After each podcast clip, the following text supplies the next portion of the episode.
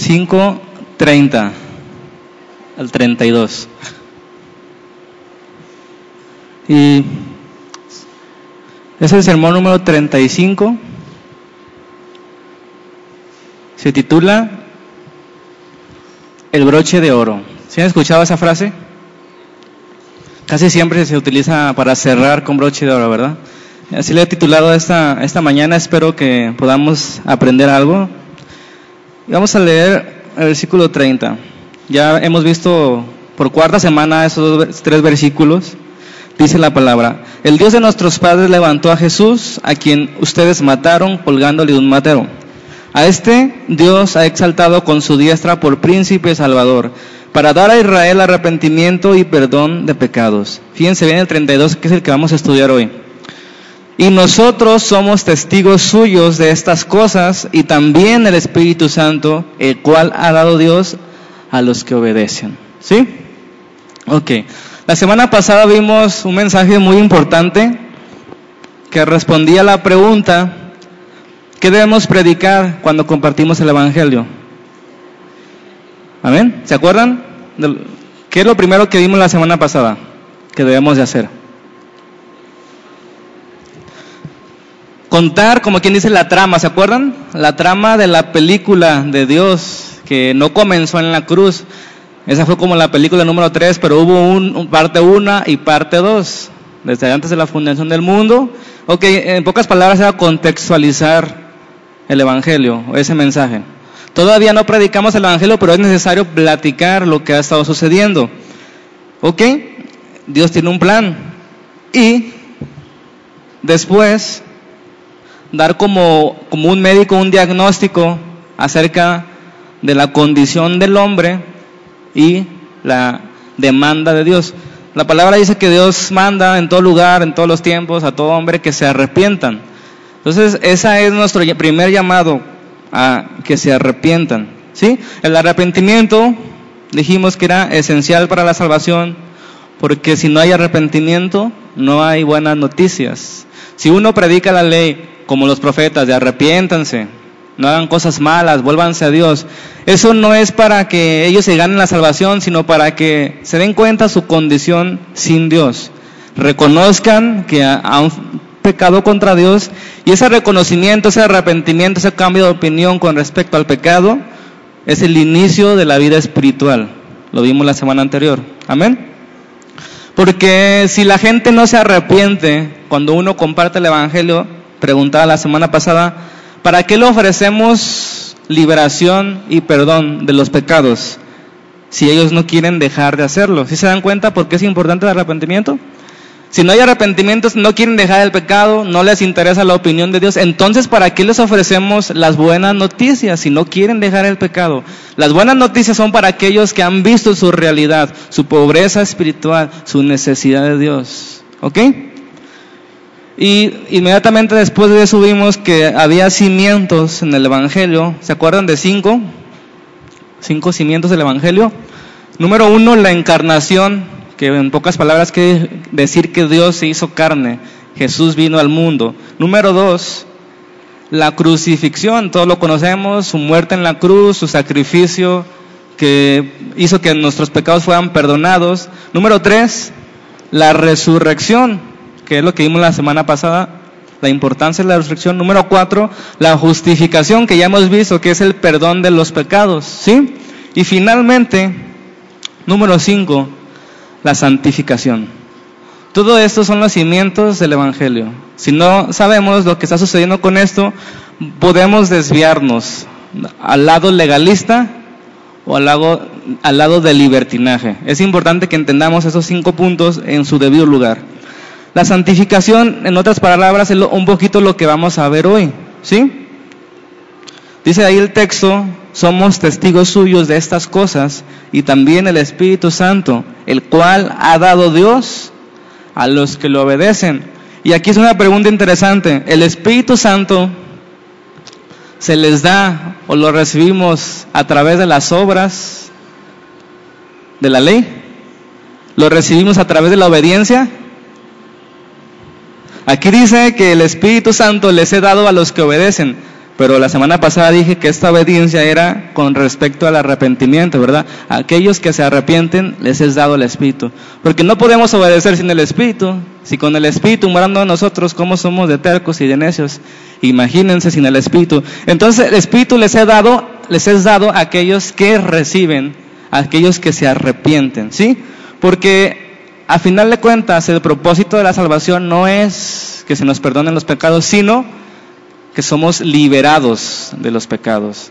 Aprendan eso. Y esa liberación de los pecados se da a través de la santificación, que no es salvación. Si se dan cuenta, la santificación viene después de que uno es salvo. La santificación no es para ganarse la salvación o para no perderla, sino para es una evidencia de que uno ha sido salvado. ¿Ok? Bueno, eso fue lo de la semana pasada. recapitulando un poco lo que hemos visto, parece que hemos visto demasiado, ¿verdad? Ya van 35 sermones y parece que hemos visto demasiadas cosas, pero no hemos visto muchas cosas, sino hemos profundizado en algunas cuantas cosas solamente. Porque esa iglesia era fuerte. ¿Se acuerdan que la semana pasada contestamos esa pregunta? Porque esa iglesia de los hechos era una iglesia fuerte, una iglesia radical, una iglesia eficiente, una iglesia obediente. ¿Por qué?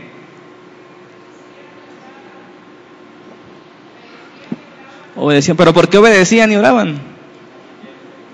Porque estaban llenos del Espíritu, dicen por acá. Exactamente a lo que nos dirigimos esta mañana en este, en este mensaje. Pero el motor de su fe era que habían visto con sus ojos, habían palpado con sus manos que Jesucristo se había levantado de, las de la muerte. Y ellos pensaban con fe, si Jesucristo resucitó, nosotros también lo haremos. Vale la pena arriesgarse, vale la pena obedecerlo en todo. Si muero es ganancia y si vivo que sea para Él. Ese era el pensamiento en pocas palabras de esas personas. Por eso no les importaba entregar su vida, porque sabían que Jesucristo había resucitado y que ellos también iban a resucitar con Él. Pero ya hemos respondido con 35 sermones qué es el cristianismo, cuál es el llamado de la iglesia, cuál es su mensaje y en qué radica ese éxito que ellos tenían. Y ese es el sermón que va a responder por qué tenían éxito ellos. ¿Ok? Jesucristo murió. Así comienza, termina, perdón, el Evangelio, los Evangelios. Sobre todo el de Lucas, que es el mismo libro que el de Hechos que estamos estudiando. Jesucristo murió y Jesucristo resucitó y apareció a sus discípulos 40 días y 40 noches y les hablaba del reino. ¿Sí? Les dio sus planes, les dio una comisión. Jesús asciende al cielo y les da una promesa. ¿Qué promesa les dio? Que iba a enviar precisamente al Espíritu Santo. Ok, pasaron 10 días, llegó el día del Pentecostés y hubo un viento recio del cielo y comenzaban a hablar en otras lenguas Muchas personas que venían de visita lo entendían en sus propios lenguajes. Los que hablaban no sabían lo que estaban hablando, pero los que lo escuchaban sí los entendían.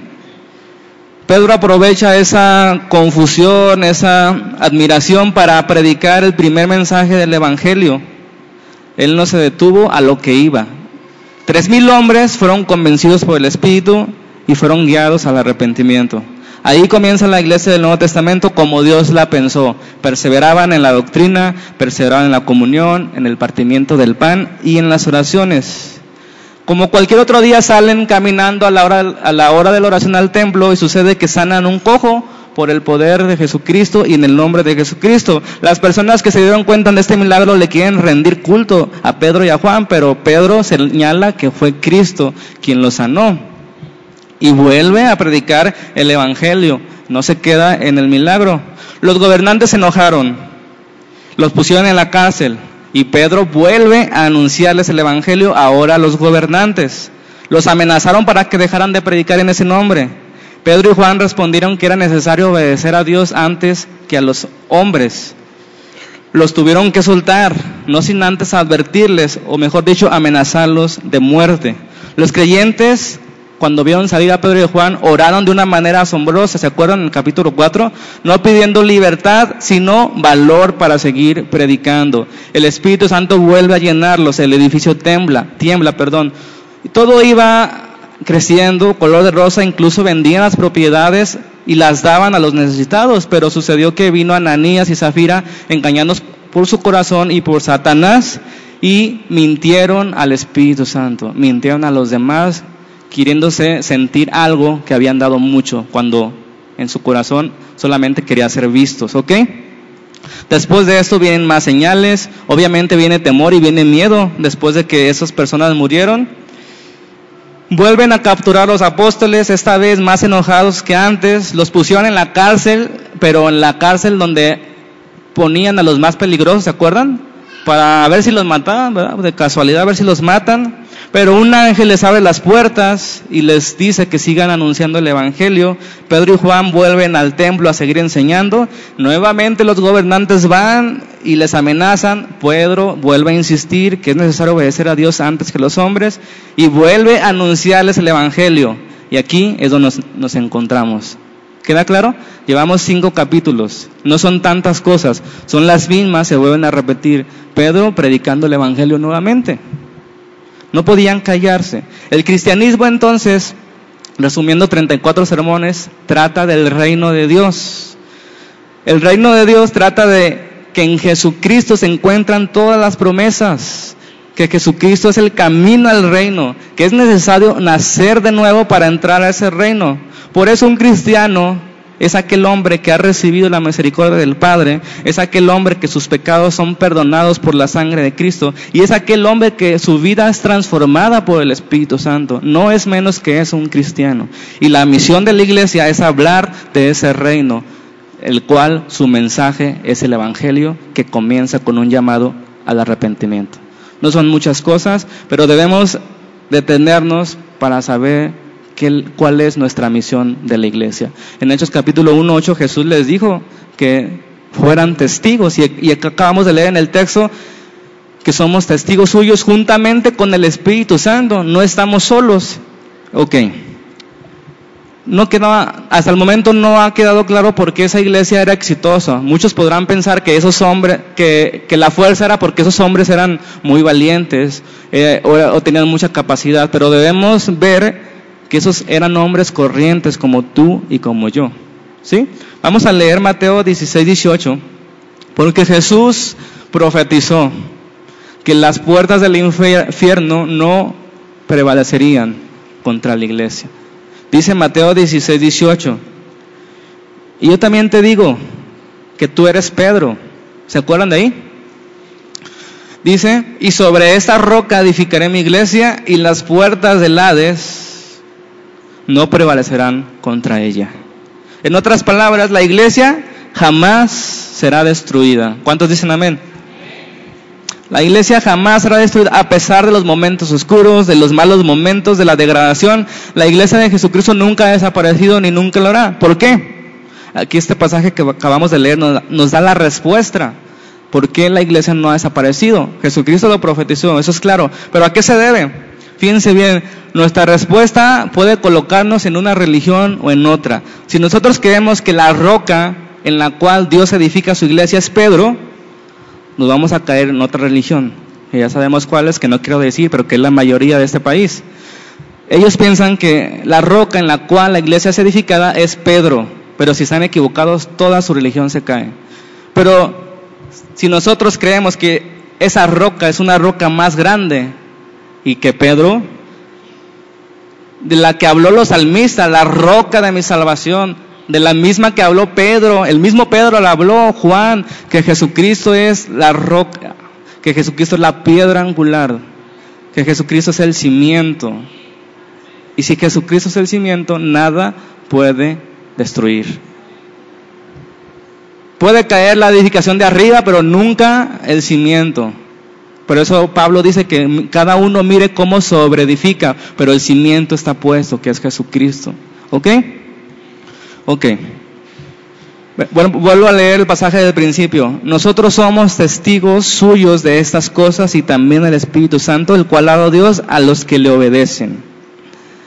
Este verso del Espíritu Santo es dado a quienes lo obedecen. Es un cumplimiento de muchas profecías y promesas de nuestro Señor Jesucristo. ¿No se acuerdan que, que Él dijo en Juan 14, 5 que no nos dejaría huérfanos? Que mejor traducido es no, los dejaré desamparados. Él dijo que estaría con nosotros todos los días hasta el fin del mundo, en Mateo 28, 20. Él prometió que enviaría el Espíritu Santo para que nos guíe a toda verdad, Juan 16, 3. Él prometió que el Espíritu Santo nos llenaría para ser testigos, Hechos 1, 8. Y esta, hermanos, promesas, es la única explicación de que la iglesia cristiana esté de pie el día de hoy. El Espíritu Santo. ¿Qué hace diferente esta reunión aquí? El Espíritu Santo. Esta no es una reunión de hombres, no estamos comprometidos conmigo a llegar a cierta hora, no están obligados a servir los que sirven. La diferencia que hace estas reuniones es la presencia del Espíritu Santo, hermanos. Y que Dios nos abra el entendimiento para recibir esta verdad con temor. No miedo, con temor, con reverencia. El Señor está aquí. Y él es, con Él es el compromiso.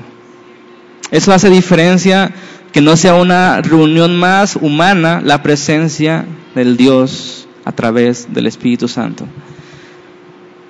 Ok, punto número uno del sermón de hoy.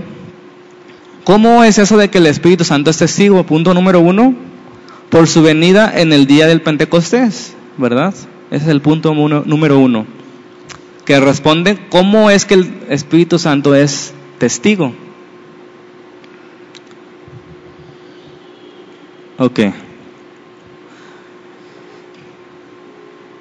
Jesucristo subió al Padre. Les dijo que esperaran la promesa. Pasaron diez días y efectivamente sucedió lo que Jesucristo les había prometido y a la vez lo que el Padre había prometido. Los, los discípulos ya estaban gozosos porque acuérdense que estaban desanimados, pero Jesucristo resucitó y nuevamente regresó el gozo a ellos. Sin embargo, algo les faltaba. Entonces, cuando nosotros prediquemos el Evangelio, hermanos, no solamente es guiarlos a que hagan una oración y que sus pecados sean perdonados, sino a que reciban el Espíritu Santo porque eso es el broche de oro del cristianismo. Y no hay cristianismo si no hay Espíritu Santo morando en tu vida. No eres cristiano si el Espíritu Santo no está en ti, en otras palabras.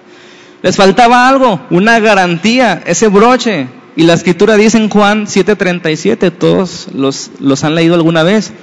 Juan 7:37, en el último y gran día de la fiesta, Jesús se paró, perdón, se puso en pie y alzó la voz diciendo, si alguno tiene sed, venga a mí y beba. Fíjense bien, el que cree en mí, como dice la escritura, de su interior correrán ríos de agua viva. Esto dijo del Espíritu que habían de recibir los que creyeran en Él, pues aún no había venido el Espíritu Santo porque Jesús no había sido aún glorificado. Esto no quiere decir que uno puede ser cristiano y después recibe el Espíritu porque puede confundirse. La primera vez sucedió así porque Jesucristo no había sido glorificado. Después de que Jesucristo ha sido glorificado, todos los, que, todos los cristianos reciben al Espíritu en el momento de ser cristianos. ¿Sí? No después. Ok. Y yo creo, hermanos, que en la actualidad no se hace el énfasis necesario en este punto en nuestra predicación del Evangelio en recibir al Espíritu Santo. Y no solamente hacer una, ¿cómo se dirá? Una ceremonia para que lo reciban, sino la realidad de recibirlo.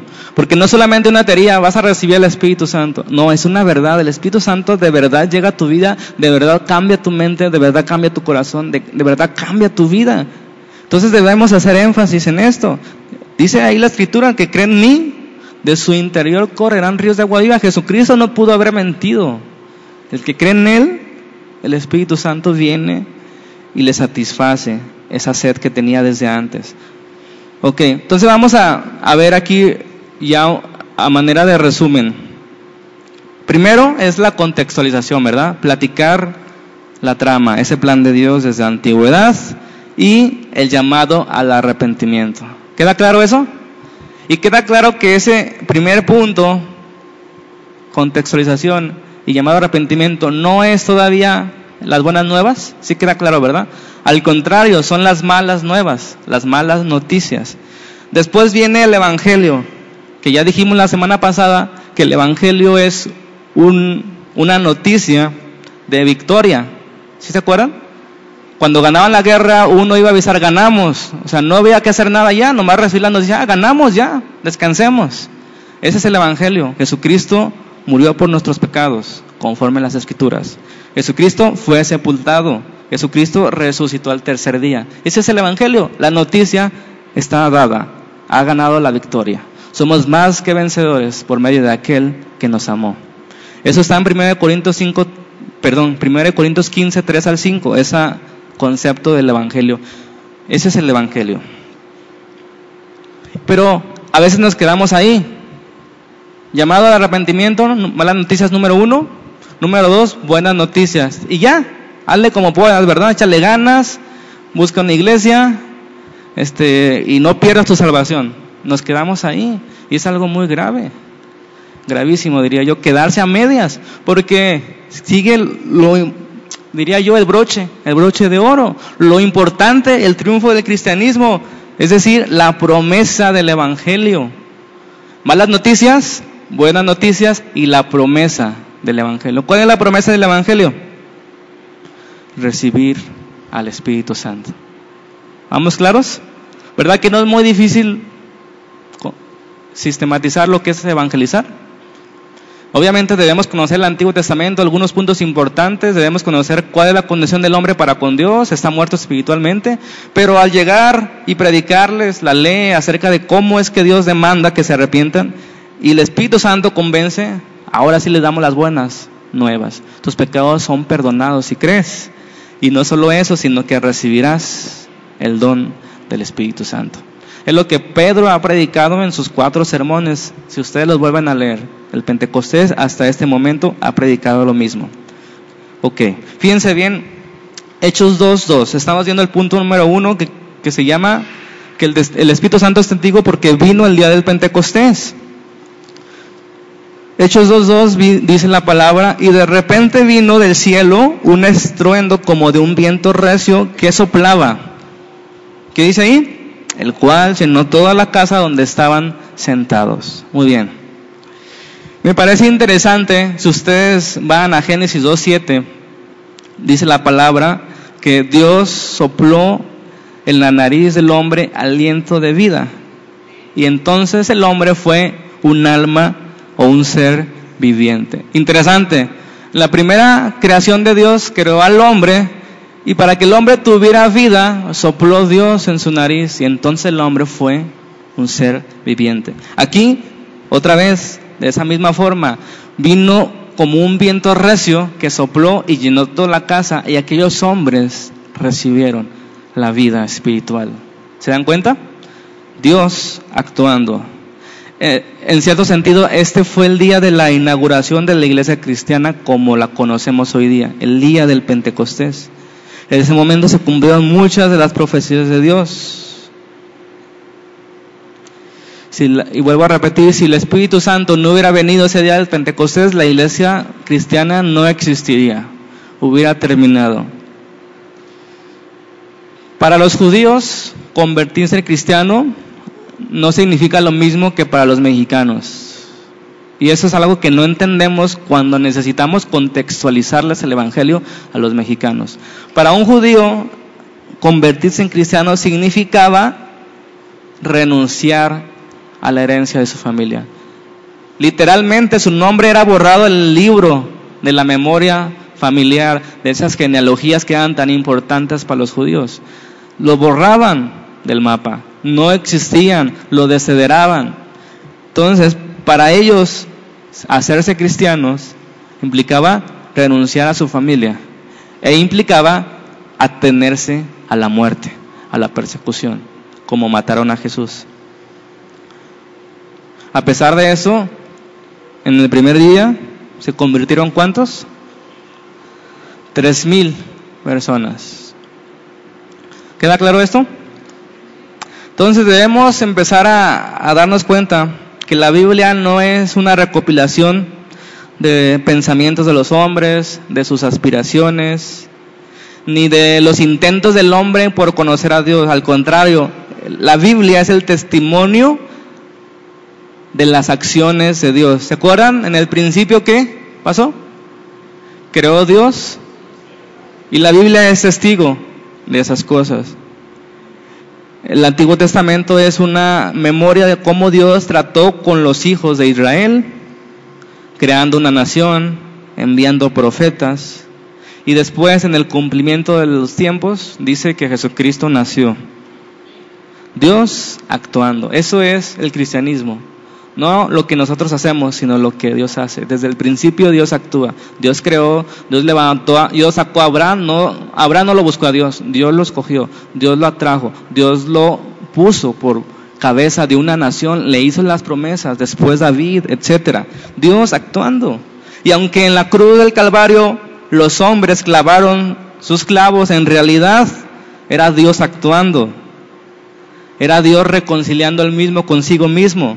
Era Dios que entregó a Jesucristo por el determinado consejo y anticipado conocimiento de Dios. ¿Se acuerdan lo que dice Hechos 2.23? Después Dios resucita a su Hijo de entre los muertos. Después Jesucristo asciende al Padre. Si se fijan, hermanos, todas las cosas del cristianismo son acciones de Dios. No sé si lo notan. No de los hombres, sino de Dios.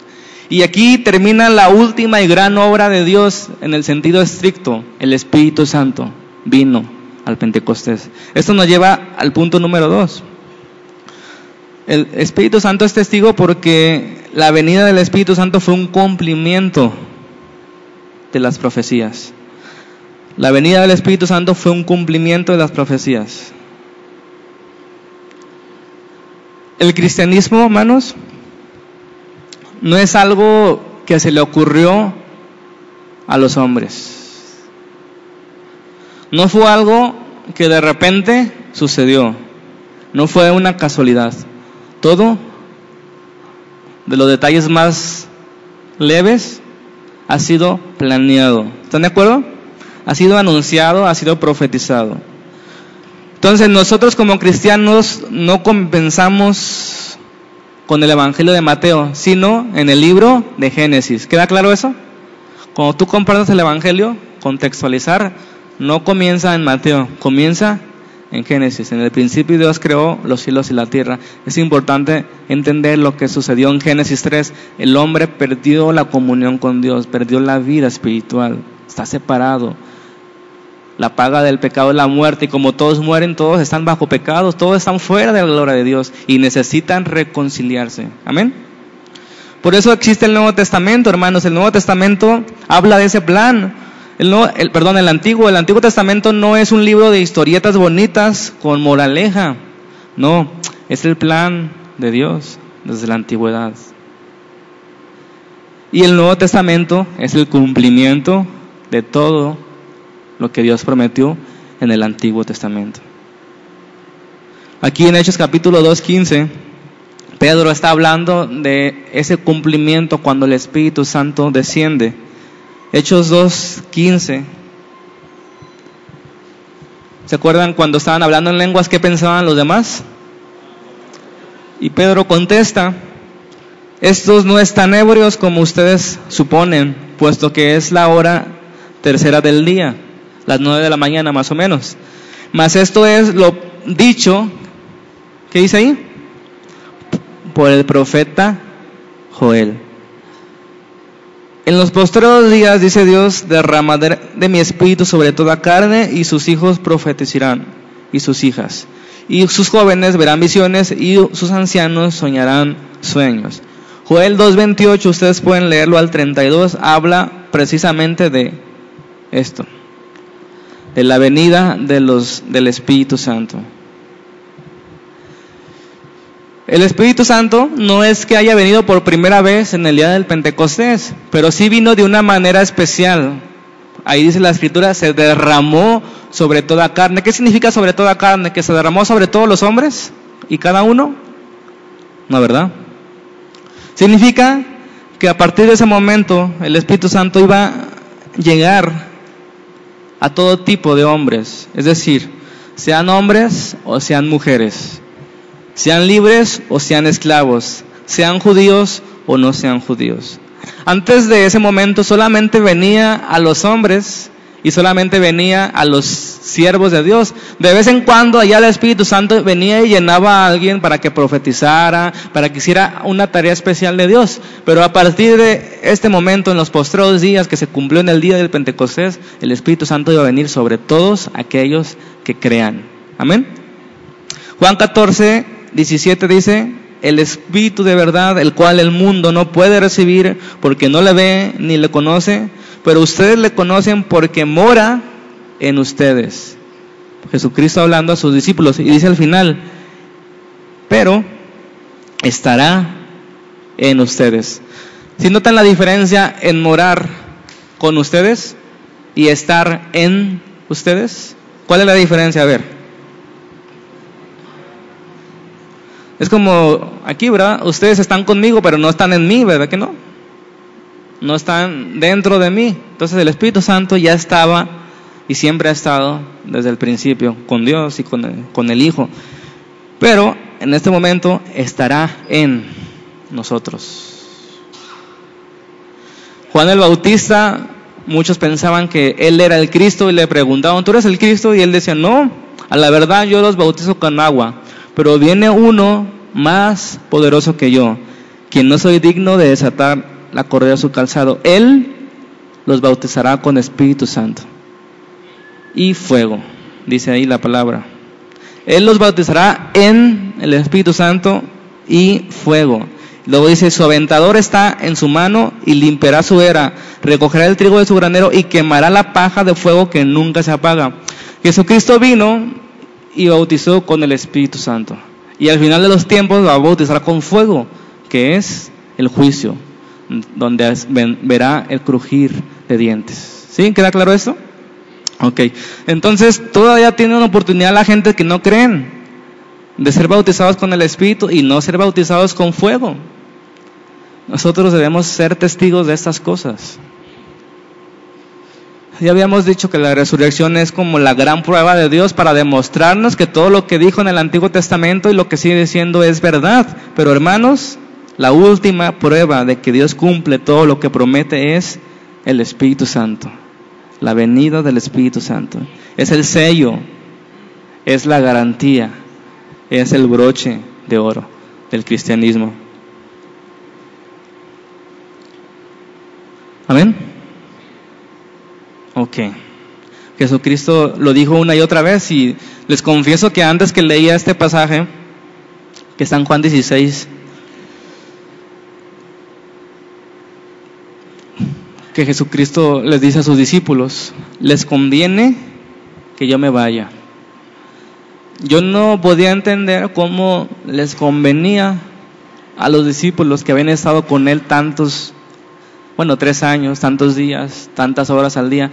¿Cómo era posible que les conviniera que el Espíritu Santo, perdón, que Jesucristo se fuera? Y a él dice, porque si no me fuera, el consolador no vendría a ustedes. Mas si me fuere, se los enviaré. Y cuando, cuando Él venga, convencerá al mundo de pecado, de justicia y de juicio. El Espíritu Santo. Por eso el Espíritu Santo es el sello de las obras de Dios. En el principio Dios creó los cielos y la tierra, después Jesucristo murió en la cruz y ahora el Espíritu Santo viene en el día del Pentecostés y esta es la era del Espíritu Santo. Amén. Ok. Vamos a leer una vez más Hechos 1, 4 y 5. Es importante esto.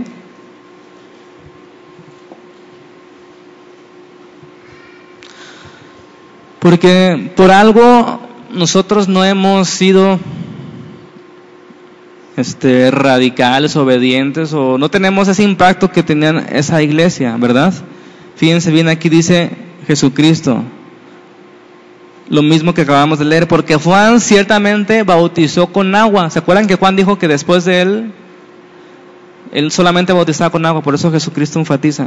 Ciertamente Juan bautizó con agua. Mas ustedes serán bautizados con el Espíritu Santo dentro de no muchos días. Y esto después recibirán poder cuando haya venido el Espíritu Santo y me serán testigos. Amén. Aquí tenemos su promesa. Aquí tenemos la afirmación de Jesucristo.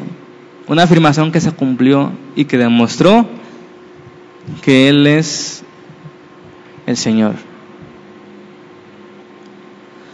Todo lo que había sido dicho sobre el Espíritu Santo, esas promesas, esas profecías se cumplieron en el día del Pentecostés.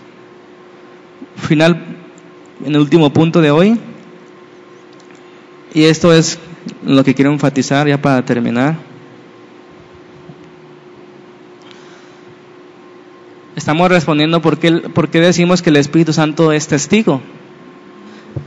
Y la última respuesta es por el cambio en los apóstoles. El cambio en los apóstoles.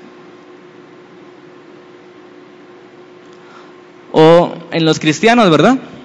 En este caso estamos estudiando a los apóstoles, pero cualquier cristiano, cualquier cambio es, se debe a eso que estamos viendo, que el Espíritu Santo es testigo. ¿Cómo eran los apóstoles antes del Espíritu Santo? Cuando estuvieron con Jesús se admiraban, se gozaban, lo admiraban, lo seguían, sorprendían, dudaban, no entendían y estaban muy animados porque Jesús iba al frente. Era el jefe, era un amigo como nadie para ellos, era su maestro, era el Señor, era Dios mismo con ellos. Pero, ¿qué sucedió cuando murió Jesús? Tiraron la toalla, tenían miedo de los judíos, se fueron a esconder, dejaron otra vez y volvieron a tomar las redes que ya las habían dejado. ¿Se acuerdan? Pero algo sucedió después de esto. Algo sucedió después del día del Pentecostés.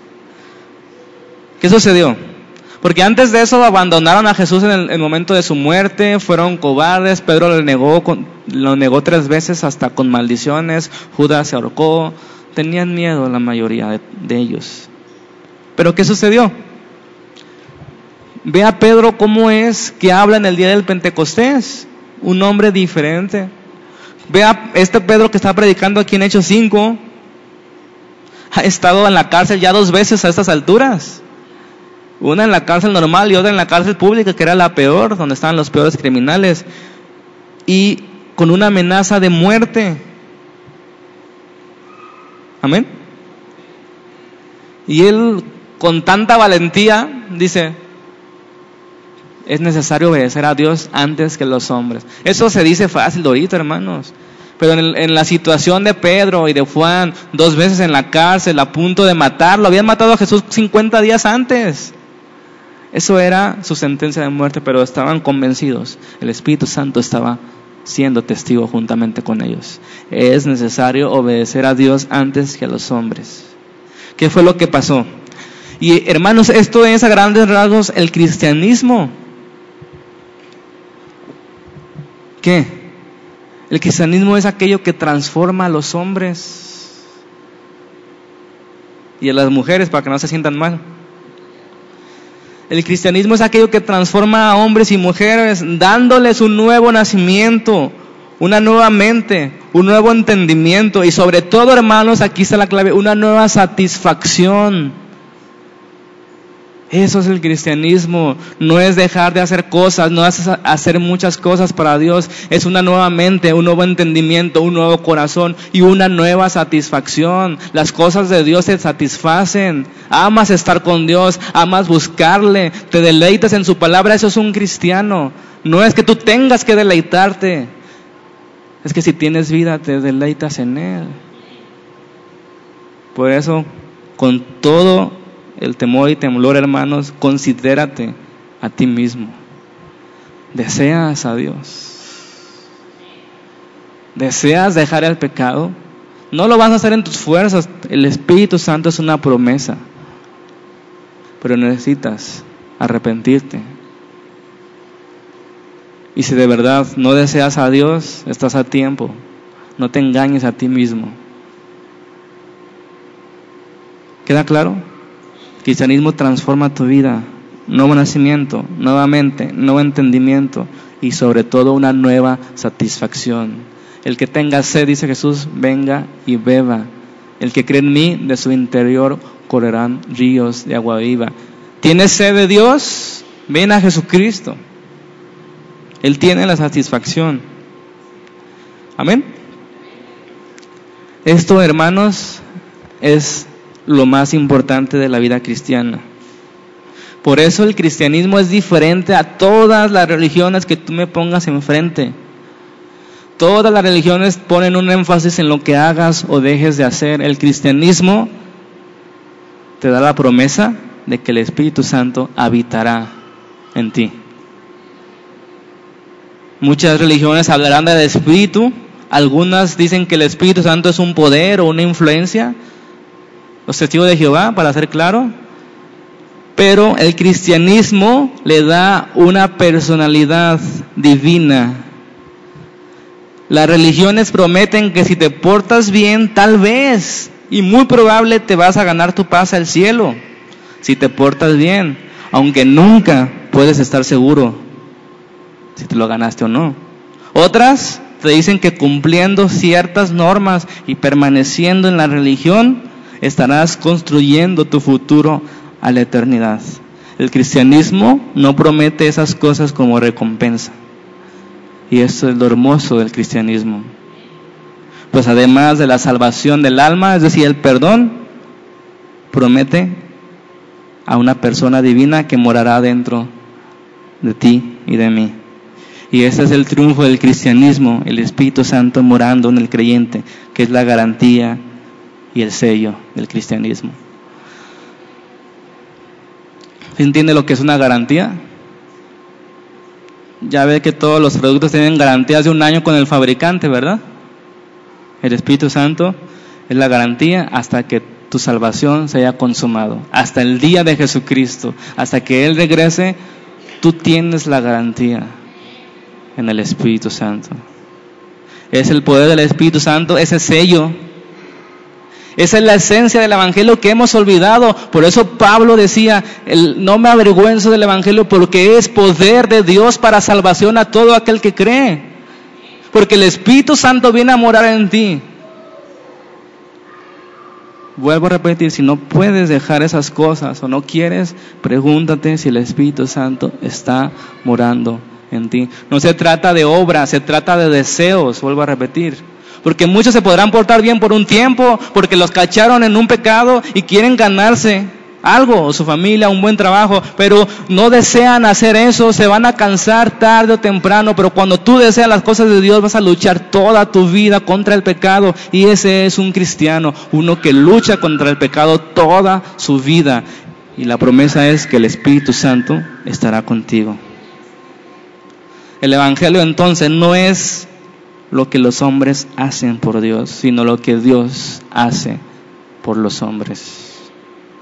Es Dios entrando en ellos, dándonos vida, dándonos una nueva capacidad para cumplir todo lo que Él necesita. Amén. El cristianismo no se puede lograr en nuestras fuerzas. No es con el ejército sino con el poder del Espíritu Santo de Dios. Solo el Espíritu convence, solo el Espíritu puede salvar un alma, solo el Espíritu puede obrar milagros, solo el Espíritu puede hacernos testigos fieles, solo el Espíritu nos lleva a la verdad, solo el Espíritu nos enseña, nos constriñe. El cristianismo, hermanos, es todo aquello que el hombre no puede hacer en sus fuerzas, pero lo hace por el Espíritu. La pregunta final de este día. ¿Cómo es que aquellos hombres cambiaron? ¿Qué le sucedió a Pedro? ¿Qué le sucedió a Juan? ¿Qué le sucedió a Pablo? ¿Qué le sucedió a Santiago? ¿Qué le sucedió a aquellos hombres mártires? ¿Qué le sucedió a Esteban? ¿Qué le sucedió a Lutero? ¿Qué le sucedió a Spurgeon, a Juan Bunyan, a Jonathan Edwards? Todos los hombres que han sobresalido. ¿Qué fue lo que sucedió? Y la respuesta es que el Espíritu Santo vino de la manera misma que vino sobre aquellos primeros hombres. Hermanos, esa es la única esperanza que nos queda a nosotros como cristianos, que el Espíritu Santo aún está aquí y da testimonio de estas cosas. Por eso nosotros seguimos en el camino predicando. Termino leyendo Efesios 1:13. El Espíritu Santo, hermanos, es el sello. Ahí dice el versículo que vamos a leer.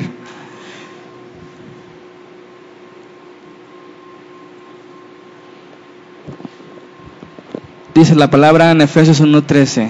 En él también ustedes, habiendo oído la palabra de verdad, sí, ahí está la contextualización del Evangelio, ¿verdad? Ese llamado al arrepentimiento. El Evangelio de su salvación, fíjense bien, habiendo creído en Él, en ese Evangelio que llamaba al arrepentimiento, fueron sellados con el Espíritu Santo de la promesa, que es las arras de nuestra herencia. Eso quiere decir la garantía hasta un año con el fabricante, dice ahí. Entonces deja de decir que depende de ti. Fuimos sellados hasta la redención de la posesión adquirida para la alabanza de su gloria. Eso es cuando Jesucristo vuelva. En otras palabras, cuando el creyente es sellado por el Padre, con el Espíritu, al oír la palabra del Hijo, ese sello representa la autoridad del Padre. Ese sello es como el edicto del rey. ¿Te acuerdan que sellaba? Ese edicto, hermanos, ni el rey podía deshacerse. Cuando Dios sella, no puede decir, te desello, te quito al espíritu. Es imposible que Dios mienta. Lo ha marcado como su propiedad. Le da la seguridad de que llegará a su destino. El, el sello del espíritu es la firma del pacto de gracia de Dios para con los hombres. Amén. Vamos a orar.